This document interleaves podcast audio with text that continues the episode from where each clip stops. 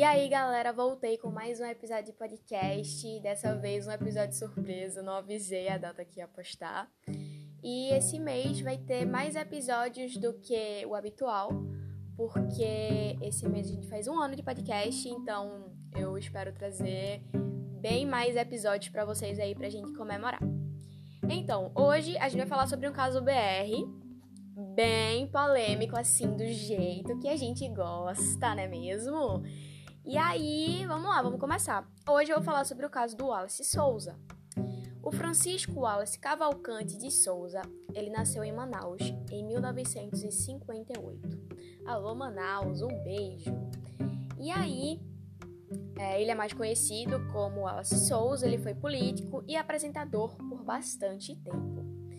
Aos 21 anos, ele entrou para a Polícia Civil, mas ele logo foi afastado do cargo por suspeita de desvio de gasolina. E ele passou cerca de oito anos, assim, é, sendo policial. E ele jurou, jurou mesmo, de pés juntos, que nunca esteve envolvido nisso da, da gasosa, né, de desvio de gasolina. E aí, em 1996, ele pensou: hum, por que não tentar entrar para a vida política, não é mesmo? E aí ele foi se candidatou a vereador de Manaus. Ele não ganhou, ele não foi eleito.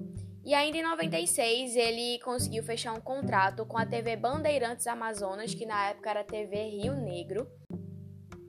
E aí o Wallace começou a apresentar o programa Canal Livre, junto com dois dos três irmãos, que eles ficaram conhecidos como Irmãos Coragem.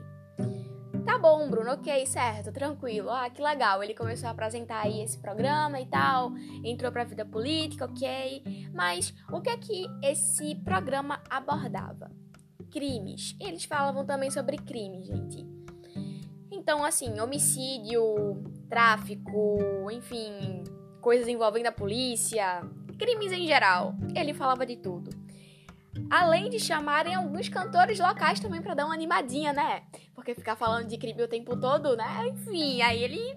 Vamos quebrar aqui o gelo, vamos dar uma cantada. E aí. É...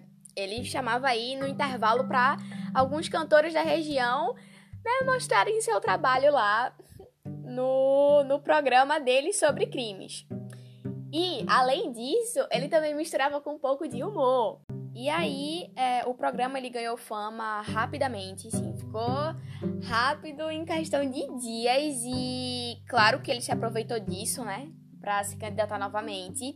E dessa vez ele ganhou, ele foi candidato a deputado estadual, pois é, e ganhou.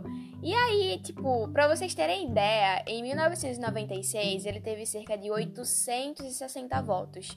Em 1998, minha gente, ele teve mais de 51 mil votos. Então, assim, né?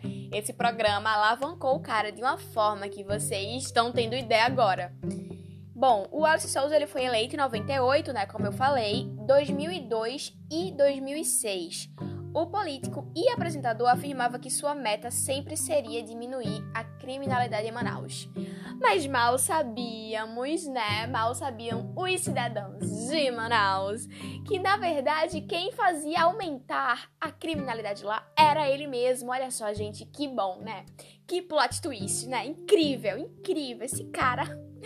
Ah, uma piada. E aí, é, ele criticava muito o governo nessa época Bom, geralmente político critica bastante o governo, né, que tá pra, pra poder, né, a galera ficar, é isso mesmo, é, é, eu vou votar em você, é isso mesmo. Gente, é só zoeira, tá? Levem na zoeira. Mas como eu falei, o que as pessoas não sabiam é que ele próprio fazia as estatísticas aumentarem, né? Ele mandava matar para mostrar em seu programa. Uma coisa que deixou bastante gente assim bem intrigada é que o apresentador chegava ao local do crime primeiro que todo mundo. Assim, literalmente, ele chegava primeiro até do que os policiais, minha gente. Então assim, faz sentido? Sabe? Não faz o menor sentido, porque geralmente quem chega primeiro é a polícia, né? Chega lá um cidadãozinho, chega a galera da regiãozinha ali que teve o crime, dá uma olhada, os curiosos dão uma olhada, Aí depois chega a polícia, depois chega a perícia, enfim. Mas não, quem chegava primeiro era ele. Enfim. Aquela frase, né? Mentira tem perna curta, nunca fez tanto sentido. O Wallace ele foi colocado como suspeito juntamente com um dos filhos dele, o Rafael Souza. de chefiarem uma organização criminosa. Um ex-policial conhecido como Moa, ele foi o responsável por entregar de bandeja essa informação em 2008. Segundo ele, esse grupo do crime organizado havia matado pelo menos 17 pessoas e planejado a morte de uma juíza. Bom, pasmem ou não, esqueçam ou não, o Wallace Souza estava cumprindo seu terceiro mandato de deputado federal nesse ano aí de 2008. E como Moa sabia disso, minha gente? Pois é, ele era colega do criminoso e chegou a trabalhar para o político. E assim, o Moacir, né, o, já que o apelido dele é Moa, o nome dele é Moacir. O Moacir, ele foi preso por estar com cocaína e posse de arma ilegal. E no momento do interrogatório, o cara abriu o verbo assim, sabe? Destrinchou tudo assim, não ficou calado, meus amores, não ficou calado. E com toda a organização. Bom, papas na língua para quê, né? E aí, além de falar que o Wallace dizia para os seus seguranças particulares que a maioria era ex-policial, que eles podiam sair matando todo mundo, causar a maior arruaça, né, a maior anarquia nas ruas, quebrar as coisas e, enfim, etc é, seu foco era tentar desestabilizar a Secretaria de Segurança Pública. E outro ponto muito importante é que muitas das mortes que ele, entre aspas, encomendava era para mostrar em seu programa também porque era um tipo de ameaça para outras organizações criminosas do tráfico, sabe? É, algumas das vítimas que ele mostrava no programa eram de facções inimigas. Então, tipo, ele fazia isso justamente para tentar amedrontar é, outras facções que ele era rival. Enfim, não era boquinha não, né, minha gente? Não era não, era bagulho doido, galera, era doideira. E aí o apresentador ele foi preso, mas negou até o fim de ser um criminoso. Inclusive ele chorava assim horrores, chorava igual um bebê nas audiências.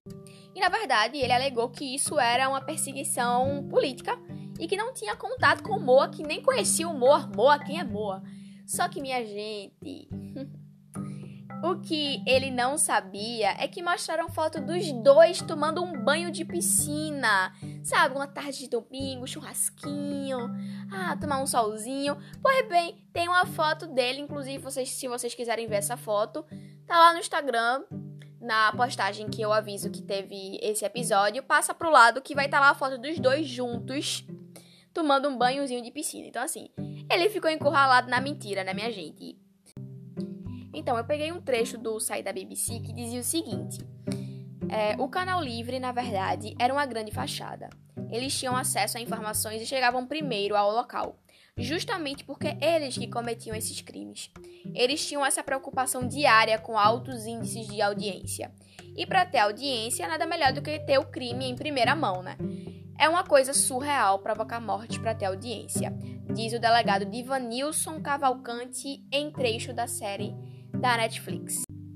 A esposa de Moa também deu depoimento e afirmou que o político tentou, entre aspas, comprar os dois, dando 5 mil reais ao casal.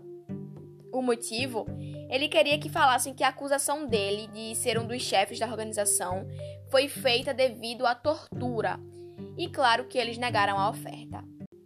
O Moacir ele morreu em 2017, lá no presídio de Compage, e aconteceu um massacre lá e 56 pessoas foram mortas. E aí, uma dessas 56 pessoas, infelizmente, foi o Moacir. Uh, a organização também era comandada por dois dos três irmãos de Wallace, que era o Fausto Souza e o Carlos Souza, e além do filho mais velho dele, que é o Rafael, como eu falei anteriormente. Os policiais do Departamento de Inteligência do Amazonas e ex-policiais que faziam a segurança dele também ajudavam a comandar. O Wallace e o Rafael foram presos em 2009 e a justiça o acusou de envolvimento no tráfico e ele fugiu. Passou quatro dias sumido e depois se entregou à polícia. O filho dele foi acusado de estar associado ao tráfico, porte de arma ilegal e de matar um traficante chamado Cleomi Pereira Bernardino, conhecido como Caçula. Ele cumpre a pena no Compages e já está em regime semiaberto. Ele pegou nove anos de prisão e ele disse o seguinte, abre aspas. Não é fácil ser acusado do que não cometemos. Hoje sigo trabalhando e confiante que a verdade prevalecerá e provarei minha inocência. O bem mais precioso que temos é a nossa liberdade, e a privação da mesma é terrível e dolorosa, fecha aspas. Ele disse isso à, BB, à BBC News Brasil.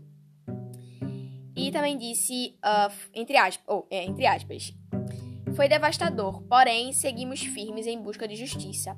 Meu pai não foi chefe de uma organização criminosa e ainda iremos provar isso na justiça, na qual confio e sei que a verdade há de prevalecer. Fecha aspas.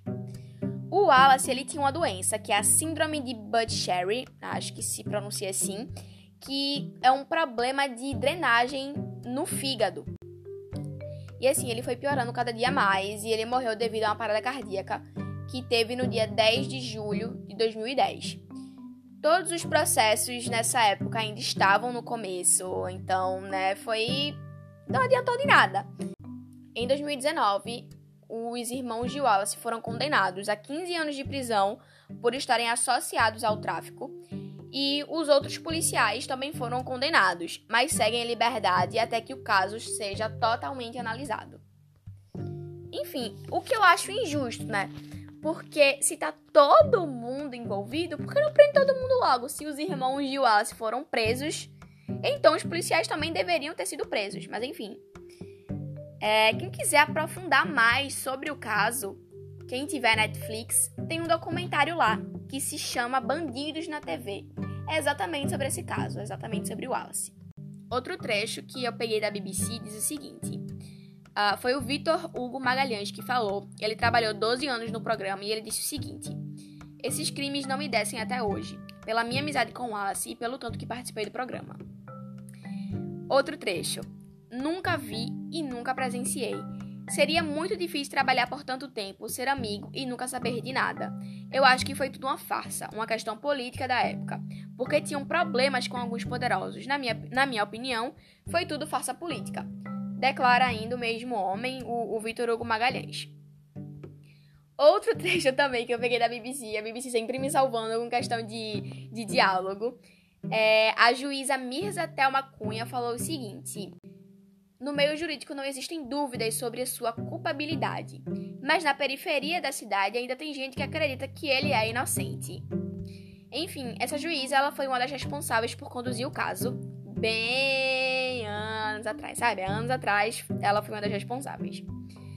A família do, do Alice, do Fausto, do Carlos, do Rafael, enfim, é, não acreditam que eles sejam realmente culpados e acreditam que a verdade em uma hora vai aparecer assim à tona e inocentar todos eles. E aí, em 2020, né, no ano passado, o filho caçula de Wallace, que é Willace Souza, voltou com o canal Livre. O programa passa lá no YouTube às 4 horas e ele disse que vai tentar manter a essência de sempre, né? Eu acho que meio que ele trouxe assim à tona não só para buscar justiça, mas para talvez ser uma homenagem ao pai. Enfim, é isso, ele tá aí agora sendo o apresentador do programa. Se vocês quiserem ver fotos do Wallace, é, do Willace, do Fausto, do Carlos, do, do Moa e do Wallace tomando um banhozinho de piscina, é só vocês irem lá no Instagram do 10min. Se você chegou aqui assim do nada, tá ouvindo esse episódio pela primeira vez, vou lá. Você pode ir lá no Instagram, que lá tem texto, tem vídeo, enfim. É, arroba 10murder. Então, lá tem as fotos do Wallace e companhia limitada para vocês darem uma olhada. E é isso, gente. Eu espero que vocês gostem. Como eu falei, não esqueçam que esse mês vai ter mais episódios do que o habitual, pra gente comemorar esse um ano aí de pod. Foi incrível. Muito obrigada pelo apoio de sempre. E é isso, assim, doideira esse caso, né? Ai, ai, o cara político, apresentador, mandava encomendar as mortes para chegar lá primeiro e ter uma audiência. O que é que a gente, a gente no caso seres humanos, né, as pessoas, o que é que as pessoas assim não fazem para ganhar audiência, né, velho? As pessoas fazem de tudo para ter fama, dinheiro, enfim, não pensam nas coisas, né? E acabam fazendo essas merda. E aí deu no que deu. O Wallace infelizmente morreu, não chegou a ser julgado assim completamente, tava tudo no começo. Mas enfim, já que eles dizem tanto da justiça ser feita, eu também espero que a justiça seja feita. Se for para eles ficarem presos, ok. Se no final de tudo falarem que eles são inocentes, o que eu acho difícil, ok também, né? A justiça é um pouco falha no país? Um pouco não, né? A justiça é muito falha no país? Sim. Mas quem somos nós falar alguma coisa? Já dizia a gente. Sabe quando a gente fica metendo pau em alguém e no final a gente diz, mas quem é a gente pra falar alguma coisa? Pois bem. Não, a gente, a gente tem que se impor mesmo. A gente tem que se impor para falar da justiça do país, com certeza, porque o país é nosso e a gente tem que falar mesmo. Tem que arrumar mesmo essa justiça de merda do país. Mas, enfim, que a justiça seja feita nesse caso. E é isso. É uma pena a todos que morreram nas mãos dessa galera aí pra ter audiência e pra amedrontar aí as outras facções. E também é uma pena que o, o Moa tenha morrido, que o Wallace tenha morrido, porque não dá para saber como vai ser o fogo no parquinho, né? Porque o Wallace morreu ainda no começo da, das investigações aí, das análises. E é isso. E o Moa morreu recentemente também, por causa do, do massacre lá, infelizmente. Enfim. É isso, gente. Eu espero que vocês gostem que vocês acharem desse caso, manda lá no Instagram pra gente debater, bater um papozinho aí sobre essa doideira. Sobre, né? O Wallace se matou ou não matou a rapaziada? Bom dia. Será que sim? Será que não? É isso, gente. Um beijo. E até o próximo episódio.